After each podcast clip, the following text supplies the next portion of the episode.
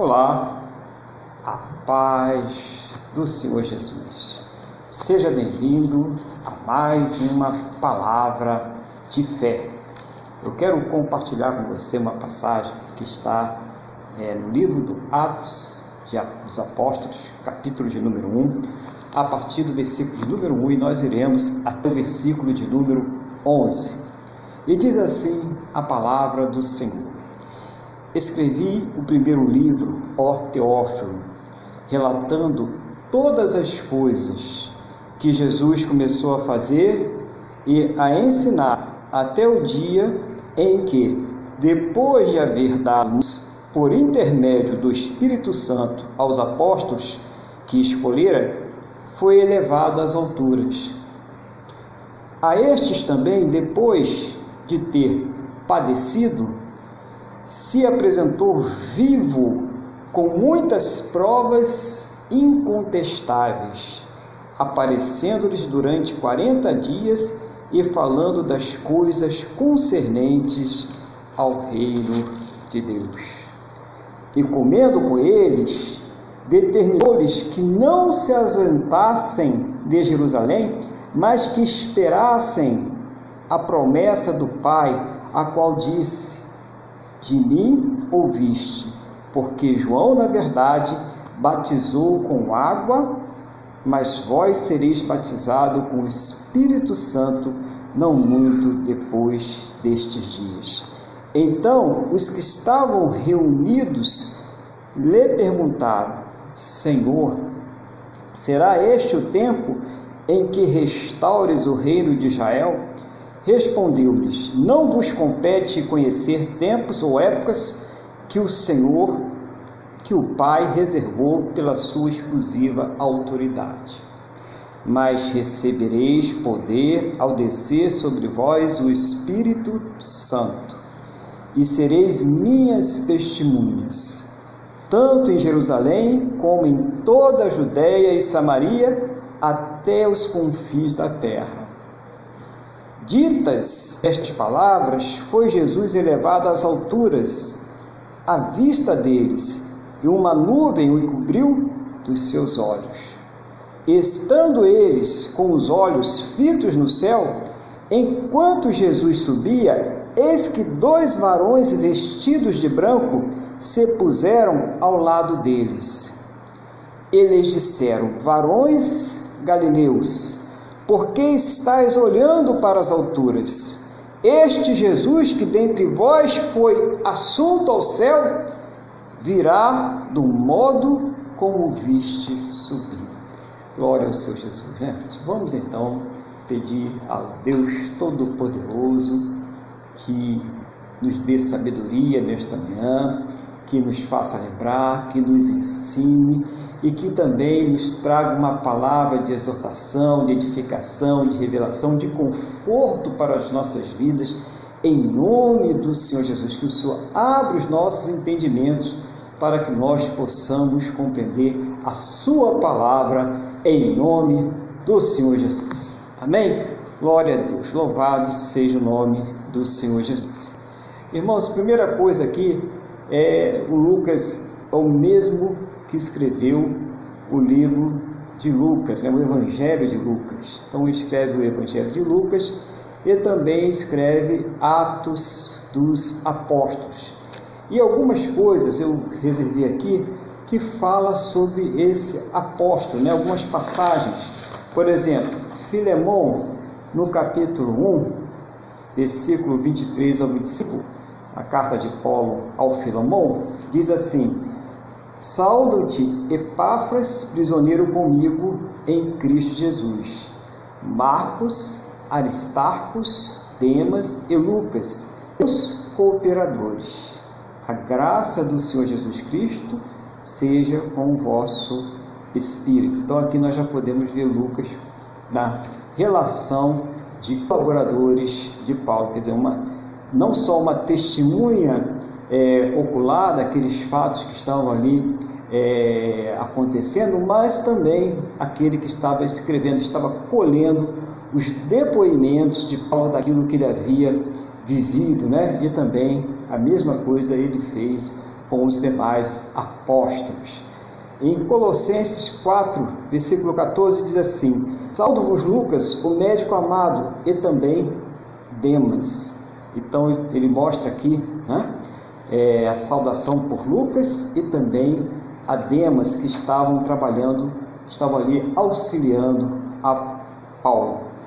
No segundo livro de Timóteo, capítulo 4, versículo 9 ao 12, diz assim: Procura-te vir ter comigo, depressa, está escrevendo a Timóteo, né?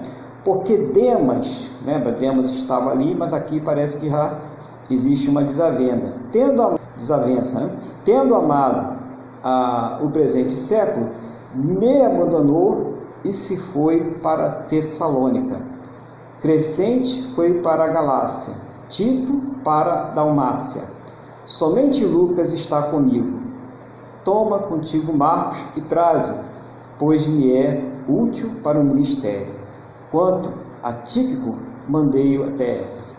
Então ele estava ali somente nesse momento com Lucas né, e pedindo que enviasse Marcos, que seria útil para ele no ministério. Lembrando que Paulo estava preso e precisava ali de assistência e alguns irmãos ali já tinham é, debandado, né, deixado Paulo nas mãos, mas Lucas estava presente. Quer dizer, Lucas ele tem autoridade ali nas, ao escrever o livro de Atos e também o livro de Lucas, o Evangelho de Lucas, onde ele vai colher o depoimento, ele faz um depoimento ali é, minucioso sobre as coisas que estavam acontecendo. Se nós formos ver aqui, né, nessa nosso início dessa palavra, é, para entender bem quem era Lucas, capítulo 1 do Evangelho de Lucas, diz assim, do 1 ao 4, visto que muitos houve que empreenderam uma narração ordenada dos fatos que entre vós se realizaram, conforme nos transmitiram os que desde o princípio foram deles testemunha oculares e ministro da palavra. Igualmente a mim me pareceu, bem depois de acurada investigação de tudo, desde a sua origem, dar-se por escrito, excelentíssimo Teófilo, uma exposição em ordem, para que tenhas plena certeza das verdades em que foste instruído. Então podemos ver que Teófilo pode ser um novo convertido e que também muitos aí acreditam que Teófilo ele era o patrão, né? ele era o senhor, acredita-se que era costume ter médicos como escravos, e ele era o senhor, o patrão de Lucas, e que esse Teófilo tenha cedido gentilmente o Lucas para que ele acompanhasse o Paulo depois que o Teófilo ele é, teve a sua conversão e também depois que o Lucas ele começa a escrever para Teófilo, narrando ali todo tudo que aconteceu em Lucas e ele faz uma investigação apurada.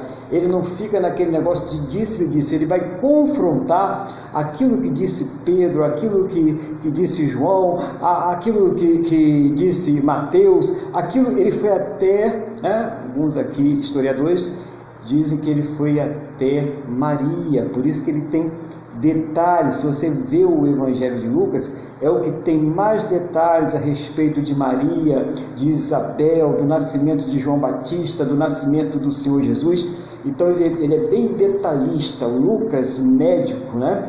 o acadêmico, ele é bem detalhista ao escrever tanto o livro de Lucas, o Evangelho de Lucas, como escrever é, o Atos dos Apóstolos, que foi endereçado a Teófilo. Então, isso é as informações que nós temos né, sobre essa autenticidade desse livro, como nós podemos ver aqui, já algumas passagens, algumas coisas interessantes a respeito é, do médico amado, a respeito de Lucas. Tá?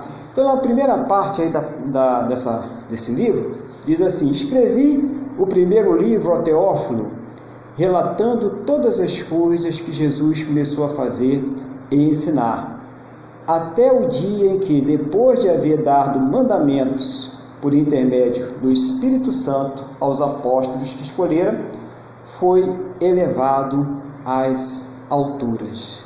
Tá? Então ele começa dizendo os, os, relatos que ele fez, tudo que ele escreveu, né? para esse Teófilo e ele traça ali, ele delimita um espaço de tempo, né?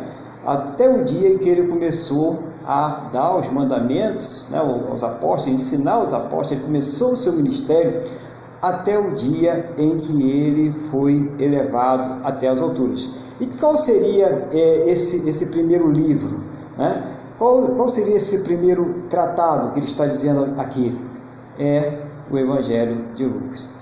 E onde começa o Atos dos Apóstolos? Justamente quando Jesus está ali é, sendo elevado às alturas e o Atos dos Apóstolos é um livro né, que para muitos, para mim também eu concordo com essa visão, ele ainda não foi fechado. Né? A gente vê aqui na Bíblia vai até o capítulo 28, né? você fecha aqui no, no 28, se não me engano, mas depois ele continua. A igreja, a obra da igreja, ela continua. Termina ali com Paulo escrevendo lá, com toda a liberdade, escrevendo lá em Roma. A gente sabe que depois ele vai ser é, condenado né, e, e, vai ser executado. Mas ele termina aqui no capítulo 28 com Paulo, é, com toda a liberdade, pregando o Evangelho. Então, Lucas ele vai relatar o início dessa igreja, né, depois que Jesus a preparou depois que Jesus ensinou e ainda faltava ainda alguma coisa, né, para que essa igreja pudesse é, sair para o campo e começar a pregar o Evangelho, a ministrar o Evangelho, a fazer os sinais e as maravilhas pelo poder de Deus, pelo Espírito Santo de Deus, que seria a capacitação é, do Espírito Santo. Mas o que é, dá credibilidade o que valida o cristianismo é justamente isso: é o Senhor Jesus ter estado conosco depois da sua morte, é o Senhor Jesus ter ressuscitado, é aquela cruz está vazia, é aquele túmulo está vazio. São estas coisas que validam o cristianismo e que são incontestáveis e fez com que o cristianismo ele viesse é, superando, vencendo todas as perseguições, todas as lutas, porque é uma obra que não é obra de homem, não é obra de sangue nem de carne, mas é obra do Deus Todo-Poderoso. E glórias ao Senhor Jesus por isso.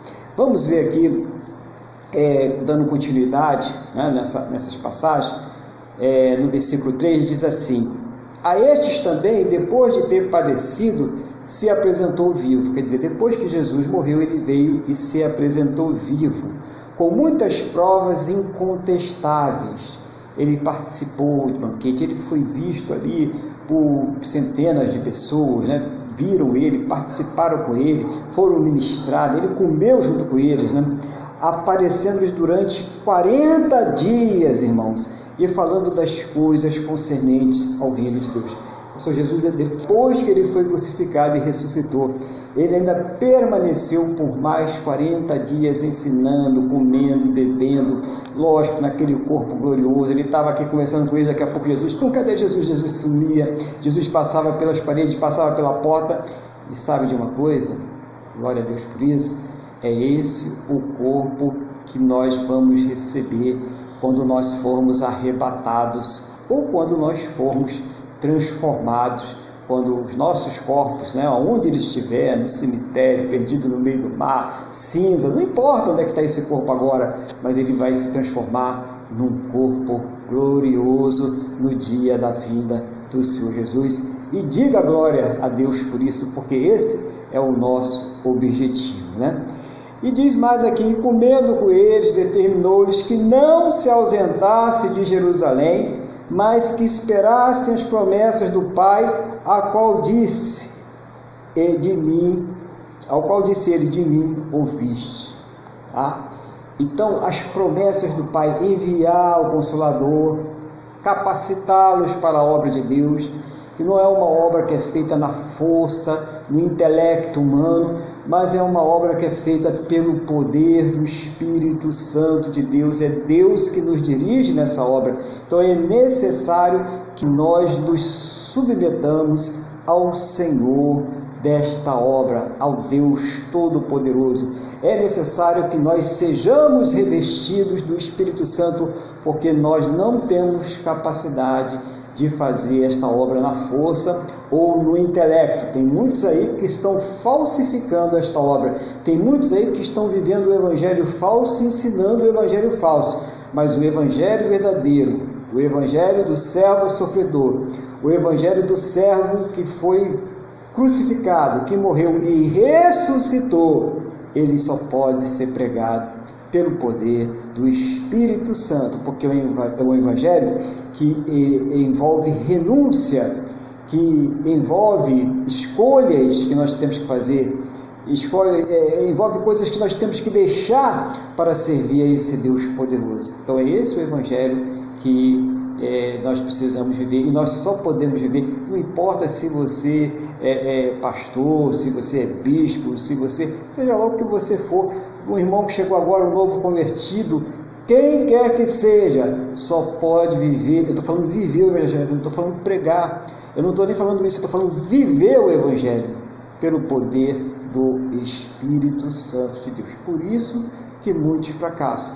É necessário que ficar em Jerusalém. É necessário aprender, é necessário congregar, é necessário ouvir a palavra de Deus, é necessário esperar a obra do Senhor em nossas vidas. E muitos não fazem isso. Muitos voltam a se envolver com as coisas passadas. Se esquece que se alguém está em Cristo, nova criatura é, as coisas passadas se foram, e eis que tudo se fez novo. Nós precisamos viver esse tipo de evangelho. Nós precisamos ter esse evangelho em nossa vida. Ah, então, isso é importantíssimo, né? Porque, no versículo 5, João, na verdade, batizou com água, mas vós sereis batizados com o Espírito Santo não muito depois destes dias. Você já foi batizado com o Espírito Santo? Você já sentiu a presença de Deus dirigindo os seus pensamentos, a sua vida? Você vê Deus durante o seu sonho, você conversa com Deus, você fala com Deus, você sente alegria ao, ao amanhecer, ao sentir a presença de Deus, ou mesmo em momentos inesperados. É isso, é aquela pessoa que tem o batismo com o Espírito Santo, a capacitação com o Espírito Santo, ela tem esse envolvimento com Deus que ela não é dependente das circunstâncias, nem sempre as circunstâncias são boas. Nós estamos vivendo aí no nosso país uma crise muito grande e eu não vou falar não somente da crise financeira, embora ela seja muito grande, ela, ela tira o alimento das pessoas, a capacidade de comprar, de pagar as suas contas, isso é muito, muito ruim, né? E, e, e gera também enfermidades, e gera problemas, e pode gerar doença, e até morte. Né? Então, isso é uma coisa séria, nós devemos orar e procurar ajudar da forma que pudermos. Mas, além disso, nós temos a crise né, sanitária, a pandemia, que está ceifando vidas também, que está descontrolado. Não vamos entrar no mérito da questão, porque é uma coisa mundial, tem muita gente aproveitando isso para levar para o lado político e, ao invés de ajudar, causa mais sofrimento. Isso é hora de nós darmos a mão, principalmente nós que somos de Deus, nós que temos Jesus como Senhor de nossas vidas e buscar a Deus por essa nação, e buscar a Deus por essa terra, e buscar a Deus por livramento, porque não é mole, irmãos, a forma como as pessoas estão aí partindo né, por falta de uma coisa básica, gratuita que está aqui. Todo mundo tem, né, você respira de dia, respira durante o teu sono, seu coração bate, tudo funcionando naturalmente. Mas quando a pessoa ela é acometida por essa pandemia, ela não tem essa capacidade de respirar. Ela precisa muitas vezes de aparelhos, de respiradores. É claro que muitas vezes a maioria dos casos é mais leve, é tratado, não precisa nem ir para o hospital. Mas aqueles que vão, e não são poucos, né? muitos vão para o hospital, precisam e às vezes falta até isso. Então é questão de orar, que muitos, até mesmo tendo o aparato, tendo o hospital particular, tendo tudo a tempo e a hora, também não conseguem resistir. Então, irmãos, é questão de nós nos entristecermos por isso. e orar por essas pessoas. E dá graça a Deus se você não está, se você não se contaminou, se a tua família está bem, ou mesmo se contaminou, mas foi, foi leve, está curado, ou já foi curado até por uma forma milagrosa de Deus, dê glória a Deus. Mas não se esqueça daqueles que estão sofrendo. Muitos estão sofrendo. E eu não falo isso em tom de alarmar ninguém, não. É porque a igreja ela não pode ser um avestruz. A igreja não pode enfiar a cabeça na terra e fingir que não está acontecendo nada. Nós não podemos ser insensíveis a esse sofrimento que está ao nosso redor e até mesmo dentro de nossa igreja. Quantos irmãos não se foram? Quantos não ficaram doentes? Quantos não passaram por esse problema? Quantos não estão passando? E precisamos entender isso. E o Espírito Santo é Ele que nos dá esta sensibilidade. É Ele que nos faz ver que tem algo de sobrenatural acontecendo nessa terra e que nós precisamos invocar o nosso Deus. Muitas vezes as pessoas elas querem entender, mas só quem vai fazer a gente entender isso tudo é Deus. Então, quando Ele quiser, não é agora. O que, que nós precisamos fazer? É reverter. E como reverter isso? Buscando ao Senhor, colocando aos pés dele, reconhecendo a sua soberania, não decretando aquilo que nós queremos, não determinamos aquilo que nós queremos, nós não temos esse poder. É por isso que a terra está assim. É porque o homem, ele quer fazer um Deus à sua maneira. É porque o homem quer tomar o lugar de Deus. Nós não temos poder de determinar, nós não temos poder de exigir, nós não temos nenhum poder. O único poder que nós temos é dado por Deus, de colocar os nossos joelhos no chão e orar e clamar em nome do Senhor Jesus para que essa situação mude. E isso para qualquer situação, tá? Quando eu falo isso, você que está passando por uma situação de uma enfermidade grave, você que está vivendo um problema de câncer na sua família, você que está vivendo um, um, um, problema ali é, sentimental, problema social, vícios, né? tantas coisas, né, mas, esse poder foi nos dado de orar. E como uma oração agrada a Deus. E como é Deus, e como Deus, olha, olha a colocação, e como Deus é poderoso para atender as nossas orações e transformar situações. Receba aí, glória a Jesus, receba aí. Deus está falando aí, abre seu coração e receba, né? e veja que o Espírito Santo ele está aí falando contigo e você toma uma posição aí, não entrega o ouro não, irmãos. Vamos ficar firme aí, no nome de quem? No nome do nosso Senhor e Salvador Jesus Cristo. Vamos então dar continuidade? Vamos no versículo 6. Então os que estavam reunidos lhe perguntaram: Senhor, será este o tempo em que restaures o reino de Israel? Versículo 7. Respondeu-lhes: Não vos compete conhecer tempos ou épocas que o Pai reservou para sua exclusiva autoridade. Tá? Então, é, é muito comum as pessoas quererem buscar Deus pelas coisas desta terra, pela solução dos problemas, das crises desta terra. Ah, porque vivemos né, um, um governo corrupto, uma nação corrupta, um, um, governo autoritário, e é isso e aquilo outro, né, e vai para um lado e vai para o outro, né, aquela velha briga que vem desde que a humanidade caiu. Antigamente não tinha isso não. Antes da queda não tinha isso não, Era tudo paraíso, ninguém estava discordando de nada, estava tudo bonitinho. Né? Depois que o diabo foi lá e enganou a Eva, e a Eva foi lá e deu lá para o Adão também, o negócio começou a, a desandar. Isso que foi o, o, o problema da humanidade. E a partir daí ninguém se entende mais.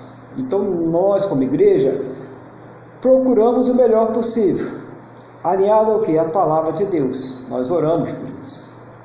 Mas o paraíso nunca será aqui nessa terra. Deus não vai fazer a terra virar um paraíso aqui com, com estas pessoas que estão aqui, com esse sistema que não é de Deus, esse sistema mundial não é de Deus, principalmente esse que vem se instalando nos últimos tempos, que vem dominando a terra nos últimos tempos. Isso não é de Deus. E Deus ele vai fazer o quê? Ele vai dar condições à igreja para resistir até que seja o dia perfeito. Mas esse dia perfeito esse dia em que as coisas de fato serão restabelecidas, né? Israel, a igreja, é, os salvos, os condenados. Esse dia perfeito, só quem sabe é o próprio Deus. Então não adianta ficar aí alvoroçado, querendo saber é, se vai descer um anjo aqui do céu e vai bater ali com a, com a sua espada em cima do, do Congresso, em cima do, do Supremo, em cima do, da, do, do Alvorada, né, do Planalto. Não, irmãos, isso. E Deus opera. Né? E Deus faz coisas que a gente fica surpreendido. Deus é Deus de surpreender.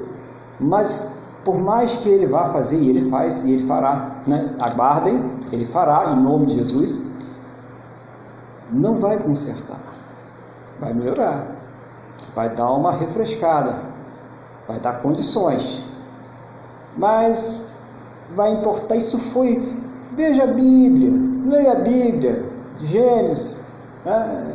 vai ler o Êxodo, vai, vai ler Números, é, Levítico, Deuteronômio, e você vai ver o seguinte: que de Gênesis Apocalipse é o homem recebendo de Deus uma oportunidade e depois voltando a dar aquela velha pisada na bola.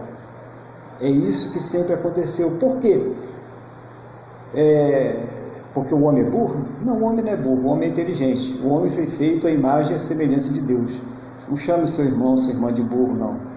Não chame o seu semelhante burro. Nós não somos burros, mas nós somos corrompidos pelo pecado. O pecado nos corrompeu. A nossa capacidade de escolha, a nossa capacidade de fazer as escolhas corretas está corrompida. Então nós tendemos sempre a fazer as escolhas erradas.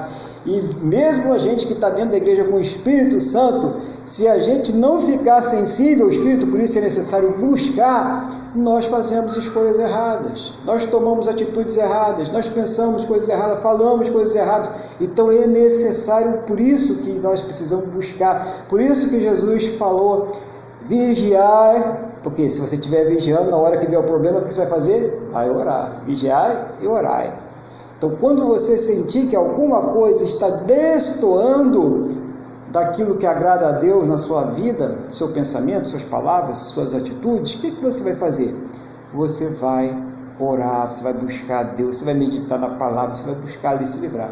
Uma pessoa que não está sensível ao Espírito, ela está suscetível a ter um escorregão, né, um escorregar, e cometeu um erro, uma falha, mas se cair, se errar, é feliz no pequeno, mas se pecar, a gente tem de advogado lá no céu, conserta rápido, não fica nessa lâmpada não. Quanto mais tempo fica no erro, mais difícil fica para voltar. Então, o erro pode acontecer, é um acidente de percurso, mas deve retornar é, rapidamente. Tá? Então, é, esse mundo não vai ser restaurado agora, tá, Israel não vai ser completamente restaurado agora. Israel sofre, vai continuar sofrendo aí toda essa opressão que eles sofrem, essa perseguição que eles continuam sofrendo, né? Israel tem que fazer um concerto com Deus também, tá? isso, isso também faz parte da história, né? vai se cumprir essa história. A igreja que está com a primazia hoje e a igreja que é a resistência no mundo, mas a igreja tem que estar ciente que o paraíso não é aqui, que viver com as bênçãos do Senhor não é ter muito dinheiro no banco, não é ter saúde, não é ter um boa, uma boa vida sentimental, não é ter todos os filhos convertidos, não, não é aqui o paraíso. Podemos ter isso, glória a Deus. Se você tem, glória a Deus, dê glória a Deus, ore, agradeça muito ao Senhor Jesus. E eu quero que você que esteja me ouvindo tenha tudo isso. Mas não é o paraíso aqui na terra, não é mesmo. Isso são subsídios para que nós possamos continuar essa peregrinação. Tá? Então tem muita gente que está sofrendo aí, que está passando por lutas, por dificuldades, mas que tem plena consciência de que está indo para o paraíso. Tá? Então, muitos de nós estamos passando por isso. Você está passando por luta? Você está enfrentando dificuldade? Você teve decepções? Nessa época de pandemia, você teve perdas? Continue caminhando para o paraíso. Você não perdeu. Se essa pessoa é salva do Senhor Jesus, ela está apenas te aguardando lá. Você um dia vai chegar lá, vai dar um abraço nessa pessoa, vai ser restaurada todas as coisas, de fato, não aqui embaixo, tá? Então por isso Jesus falou, é Deus compete no tempo de Deus e não tenho esperanças de restauração nesta terra, que vai aparecer aí um político iluminado de Deus, de Jesus e que vai consertar, que vai. Quando você ouvir falar de paz e união, coloque as suas barbas de molho. Tem alguma coisa aí cheirando muito mal, porque é aí que nós vamos ver é, vir ser revelado, né? se aparecer diante de nós o homem da iniquidade, né? o anticristo. Aguardem. Eu espero que é, nós estejamos, sejamos arrebatados antes disso. Eu creio nisso, tá? Esses irmãos não deixam de ser irmãos por causa disso, que creio diferente, tem várias tendências aí, mas eu creio que a igreja ela vai ser arrebatada antes disso. Se Deus não levar a gente antes também, né? Nós temos aqui um prazo de validade nessa terra, acabou o prazo, Deus leva a gente também. E que a gente vá com Cristo, não tem apego nenhum, não tem apego nenhum pelas coisas dessa terra, não tenha mesmo. Estou falando isso, irmã, aí não tem apego pelas coisas dessa terra. Ah, não quero, não quero.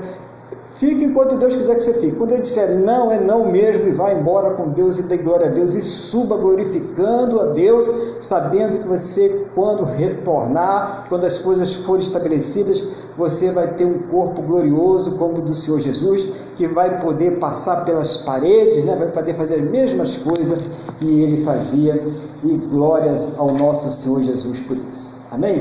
Louvado seja o nome do Senhor Jesus. Vamos continuar aqui na palavra em nome do Senhor Jesus? Versículo 8: Mas recebereis poder ao descer sobre vós o Espírito Santo, e sereis minhas testemunhas, tanto em Jerusalém como em toda a Judéia e Samaria e até aos confins da terra, tá? Então algumas pessoas interpretam aí Jerusalém como a nossa casa, né? Nossa família, que nós temos ali que ganhar para o Senhor Jesus, né? Então vão ganhar a, a família para Deus, né? E a Samaria como aquela sua vizinhança, aqueles que estão mais próximos, né? É, você ganhar o pessoal de Samaria, e também os confins da terra, que é todas as pessoas. Nós temos então que andar preparados em todo momento para falar do Senhor Jesus, mas começa pelas pessoas mais próximas, começa pela nossa casa, começa é, pelos vizinhos e depois continua por toda a terra. O importante que nós temos aí também hoje essa ferramenta maravilhosa, que a gente consegue entrar ao mesmo tempo na família, é, é, na vizinhança e por toda a terra. Né? A pessoa coloca lá um tradutor e vai ver o que eu estou falando aqui, né? ou eu vou colocar um tradutor e vou ver o que o outro irmão está falando lá na China, e assim nós vamos pregando e levando o Evangelho aos confins da terra. Importantíssimo isso aqui para nós, né? ter essa visão de reino. Quem é que capacita, irmãos? O Espírito Santo. Nós só somos testemunha do Senhor Jesus quando nós estamos revestidos do poder do Espírito Santo. Então, muitas vezes você vai levar o Evangelho para uma pessoa e a pessoa ela não consegue entender. Às vezes é porque realmente existe uma resistência da pessoa. Às vezes até o Espírito Santo tocou nela e ela deliberadamente escolheu não. É, é o que pode acontecer, tá? Mas às vezes não. Às vezes a pessoa ali não foi preparada. Então aquilo ali não fez o efeito necessário. Então é preciso se preparar, é preciso deixar o Espírito Santo estar dentro de nós, a gente está revestido do poder de Deus para que naquele momento ele dê a sabedoria para que aquela pessoa seja tocada. Então, se você tem pregado aí com a pessoa e você tem visto uma resistência ali, mas se ela está recebendo, pode ter certeza que o Espírito Santo pode estar trabalhando nessa situação. Nem sempre vai ser de primeira.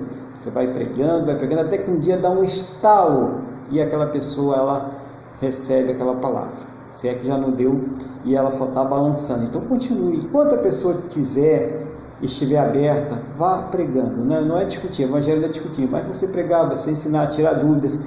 É interessante, né? E isso a gente faz pelo poder do Espírito Santo, necessário é, escola bíblica dominical, você tem na sua igreja, procure estar ali estudando a palavra de Deus, meditando na palavra de Deus, para que você possa trazer a, a pregação, né, uma doutrina correta pelo poder do Espírito Santo para que essa pessoa, ela, de fato, ela venha se converter. Né?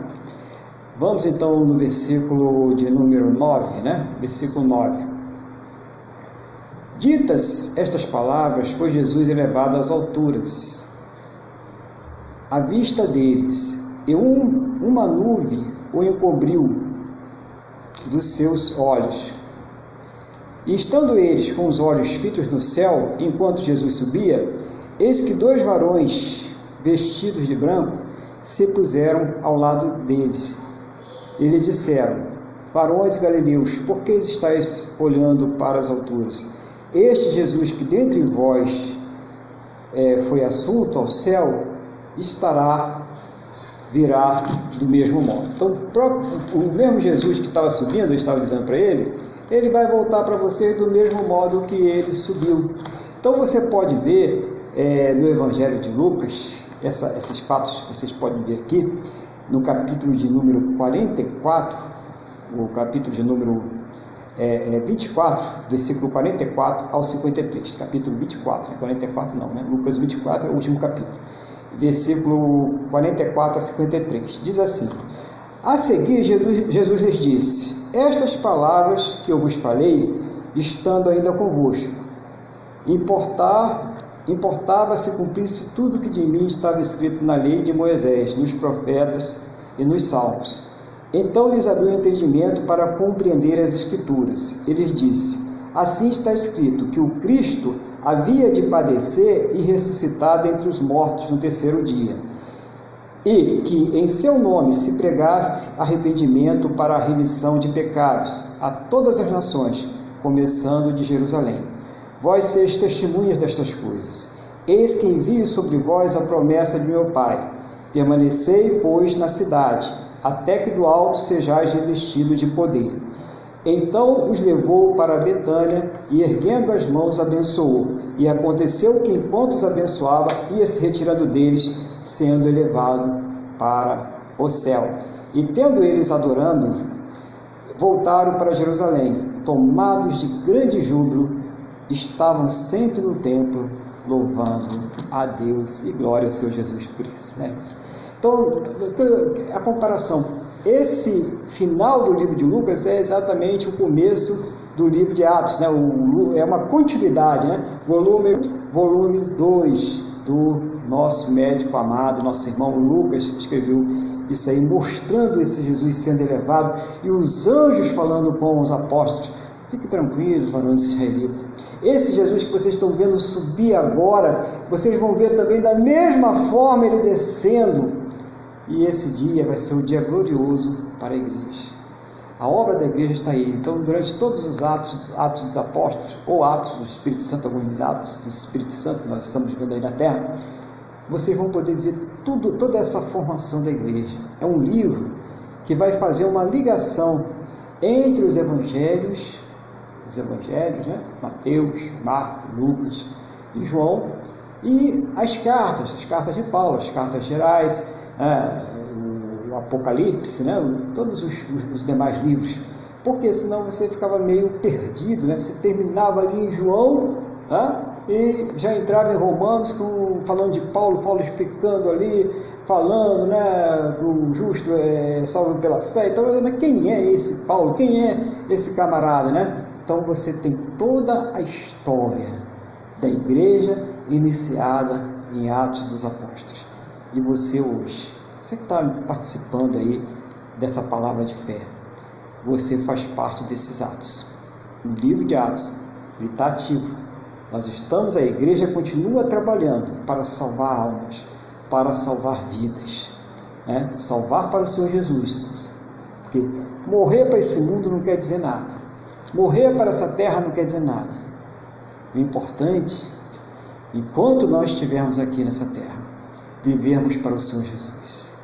E eu quero nesse momento juntar minha fé com a sua fé e a fé de todos que estão orando conosco, pedindo a Deus pela sua vida, pela sua casa, pela sua família e também por aquelas pessoas que estão sofrendo tanto pelo Covid-19 ou outras enfermidades, mas também as pessoas que estão sofrendo as consequências do combate a essa doença que também tem causado, às vezes, até mais dores que a própria doença. Vamos orar? Vamos falar com o Senhor nosso Deus? Feche os seus olhos, eleva o pensamento ao trono da graça, fale com Deus juntamente comigo assim. Senhor, nosso Deus e nosso Pai, eu junto a minha fé com a fé desta pessoa que está orando comigo neste momento.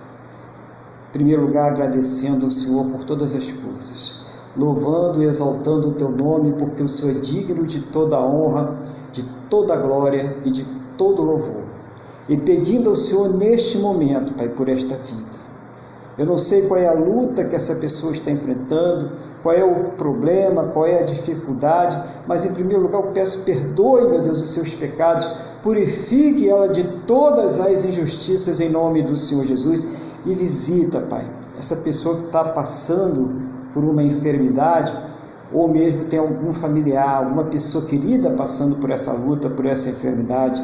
Visita essa pessoa que está com esse Covid-19, essa pessoa que está ali naquela UTI, no, no, naquela unidade intensiva, no respirador, que está com pouca chance, os médicos já desencorajaram, essa pessoa que está na mesma situação por causa de um câncer, de uma leucemia, essa pessoa que está sofrendo com Parkinson, Alzheimer, diabetes severo, seja qual for o mal, seja qual for a enfermidade, meu Deus.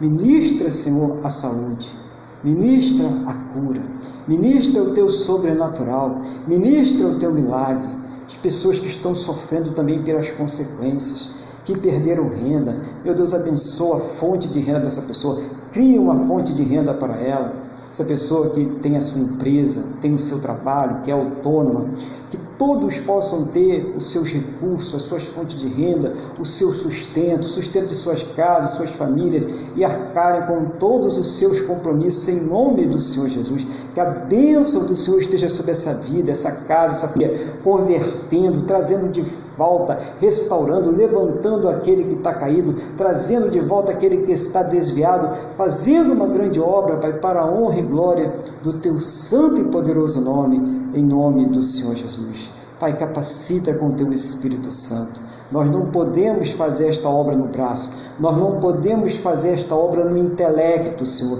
Então, seja o Senhor nos capacitando pelo teu poder, pelo teu Espírito Santo, renovando a fé nesse coração que está orando comigo agora, tirando essa tristeza, tirando a apatia, tirando a fraqueza, tirando a incredulidade, fortalecendo ela espiritualmente, renovando a sua fé. Ouve, meu Deus, a sua oração e responde ao Pai, segundo a tua boa, perfeita e agradável vontade, em nome do Senhor Jesus Cristo que todos possam ter um final de semana muito abençoado na tua presença e uma semana de paz, uma semana de alegria, uma semana de renovo, de restauração. Em nome do Senhor Jesus, eu entrego esta pessoa que está orando comigo agora nas tuas mãos para que o Senhor abençoe a sua vida, abençoe a sua casa, a sua família, abençoe o seu trabalho, a sua...